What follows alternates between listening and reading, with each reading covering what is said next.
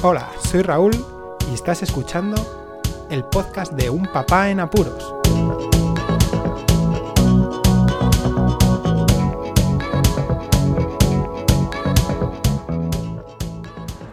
Hola, Poz Escuchas, bienvenidos a un nuevo episodio del podcast de Un Papá en Apuros. Se acerca Halloween. Y como no, pues voy a hablar sobre esta festividad. El podcast lo voy a dividir en dos para que sea un poco más dinámico. Y en la primera parte comentaré el origen de esta festividad y en la segunda, pues cómo nos lo pasamos aquí en España y cómo lo hemos aceptado. El origen de Halloween tiene dos vertientes principales. La primera es la anglosajona y que todo el mundo, que muchos conocen o que sobre todo piensan que es su origen primigenio y otra es el origen celta, del que creo que se han nutrido los anglosajones para llevar a cabo esta festividad.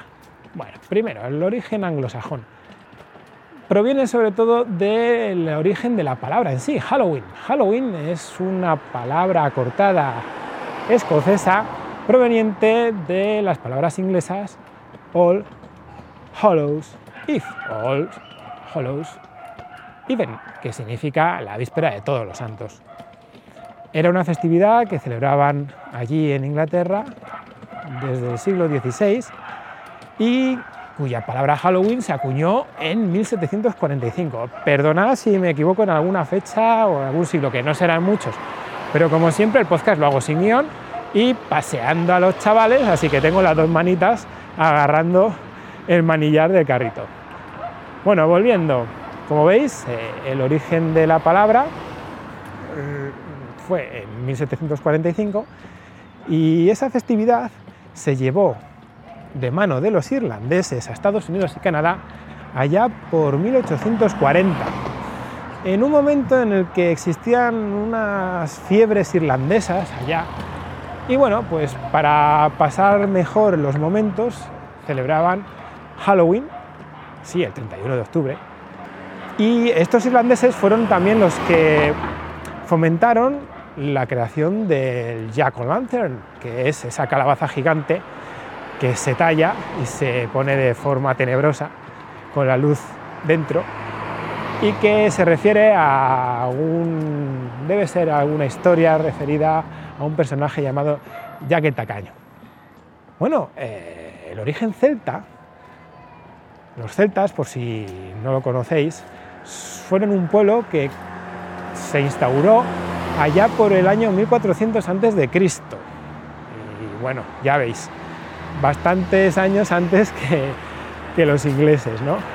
Y ellos lo que celebraban era el Samaín. El Samaín era la festividad del fin del verano, que aquí en el hemisferio norte sería el 31 de octubre y en el hemisferio sur el 1 de mayo. Bueno, en esa festividad lo que ocurría es que creían ellos que la línea que separaba el mundo de los vivos y de los muertos se hacía muy delgada, muy delgada, y que podía ocurrir que traspasasen los muertos eh, esa línea y llegasen a, nuestra zona, tanto los espíritus buenos como los malos.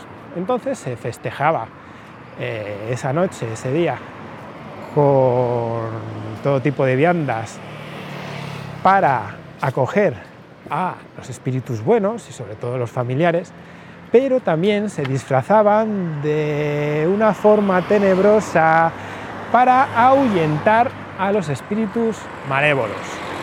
Ahí va la historia, ¿veis cómo más o menos tiene todo que ver? Después de el boom de la película de Halloween de John Carpenter, allá por los finales de los años 70, principios de los 80, pues lo que es Halloween se filtró por todo el mundo. Daos cuenta que aún así en Estados Unidos, aunque comenzó en 1840, en realidad hasta 1920, en Minnesota no empezó la festividad en sí con desfiles y cabalgatas, etcétera, etcétera. Aquí en España y como en el resto del mundo, pues a partir del comercio relacionado con el cine con la película y con toda la parafernalia, si os dais cuenta, a partir de ese momento muchas películas tratan Halloween y, y esas festividades. pues llegó, llegó a España. Y bueno, aquí lo tomamos como una fiesta americana, pero que ya veis que en realidad pudo tener un origen celta, que los ingleses la adoptaron, modificaron un poquito, le dieron un nombre más eh, chulo y se lo llevaron a los estadounidenses, los cuales, gracias a su don comercial, nos lo han hecho llegar de nuevo al resto del mundo.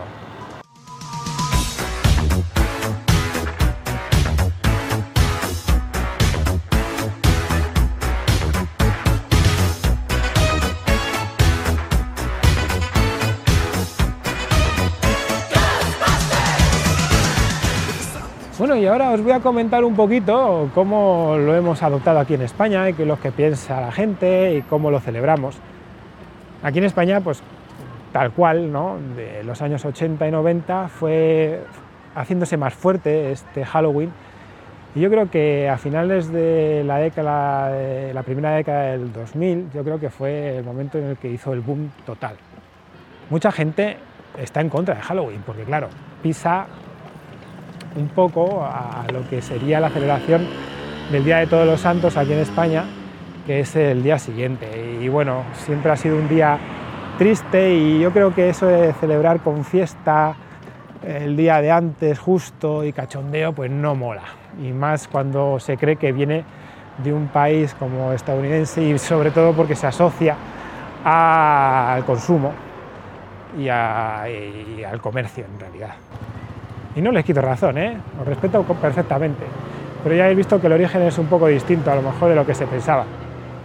Después lo que sí que se observa es que en realidad Halloween no dura un día, dura más o menos una semana. Es casi como comentan algunos eh, comercios, es el Halloween en realidad, porque a no ser de que caiga el 31 de octubre, y creo que daría igual, la fiesta comienza el fin de semana anterior, que muchos eh, centros comerciales utilizan ese, fin de semana pues, para hacer actividades y fiestas de disfraces, por ejemplo, para niños y mayores.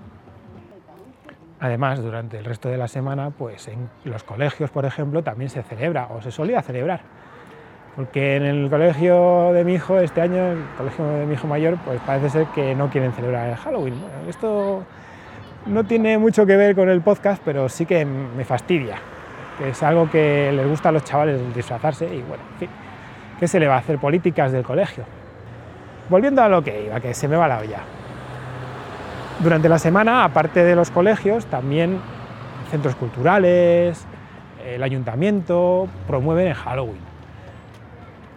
Es, eh, un movimiento en realidad, entonces eh, durante la semana, pues a lo mejor un día de la semana se celebra en el centro cultural de la localidad alguna celebración con teatros y, y disfraces en otro momento del día y sobre todo si coincide que se puede el día 31 de octubre, lo que se hace es el pasacalles, como lo que se podría hacer en carnavales, todos disfrazados y disfrutando de la fiesta de Halloween. Cuando los niños son pequeños, pues te disfrazas de una forma más divertida para que no se lleven sustos, aunque depende ¿no? de cómo lo sean. Lo que pasa es que sí que os comento una cosa, este año con los mellizos hemos empezado a disfrazarnos ya y sí que es verdad que si estás bien caracterizado y das algo de miedo y aún no eh, asustándoles desde un principio, ¿no? con caretas, los niños se asustan. Yo lo he comprobado, los dos además, ¿eh? muy curioso. Y el mayor se lo pasa a pipa. Pipa, dependiendo también de cómo se lo monten eh, la gente que se disfraza en serio, porque la verdad es que da bastante cosa. Algunos disfraces, bueno, yo también los he dado, he dado mucha cosa en otros años. Podéis ver en mi cuenta de Instagram cómo me he disfrazado y se me han quedado muchas veces mirando si era verdad o no el payaso asesino que llevaba dentro. Bueno, pues como veis esto es eh, cómo se celebra aquí en España, con pasacalles, con fiestas en las localidades, con fomentar también en los colegios la festividad para que los niños se lo pasen bien.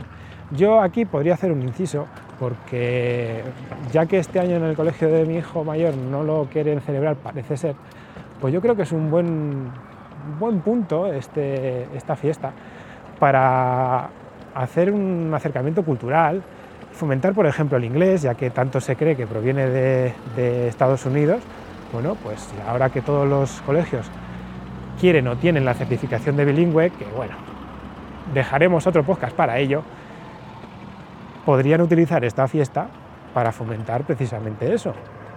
El conocimiento, las expresiones inglesas, eh, yo qué sé, toda la parafernalia, qué significa cada cosa, el origen de Halloween, por ejemplo, podrían contarlo en los colegios. Y que luego los niños nos hagan, no sé, incultos referidos a una festividad y que le den prejuicios que igual no tienen. Así que nada más, aquí el podcast sobre Halloween. Espero que os haya gustado. Como siempre, os digo que comentéis lo que queráis. En la web unpapanapuros.roldelapuente.com podéis encontrar toda la información del podcast para dirigirse ya sea por redes sociales, por correo, como queráis. Muchísimas gracias por escucharme, un saludo y hasta luego. Podéis contactar con un papá en apuros mediante el correo electrónico abierto las 24 horas del día, unpapaenapuros@rauldelapuente.com.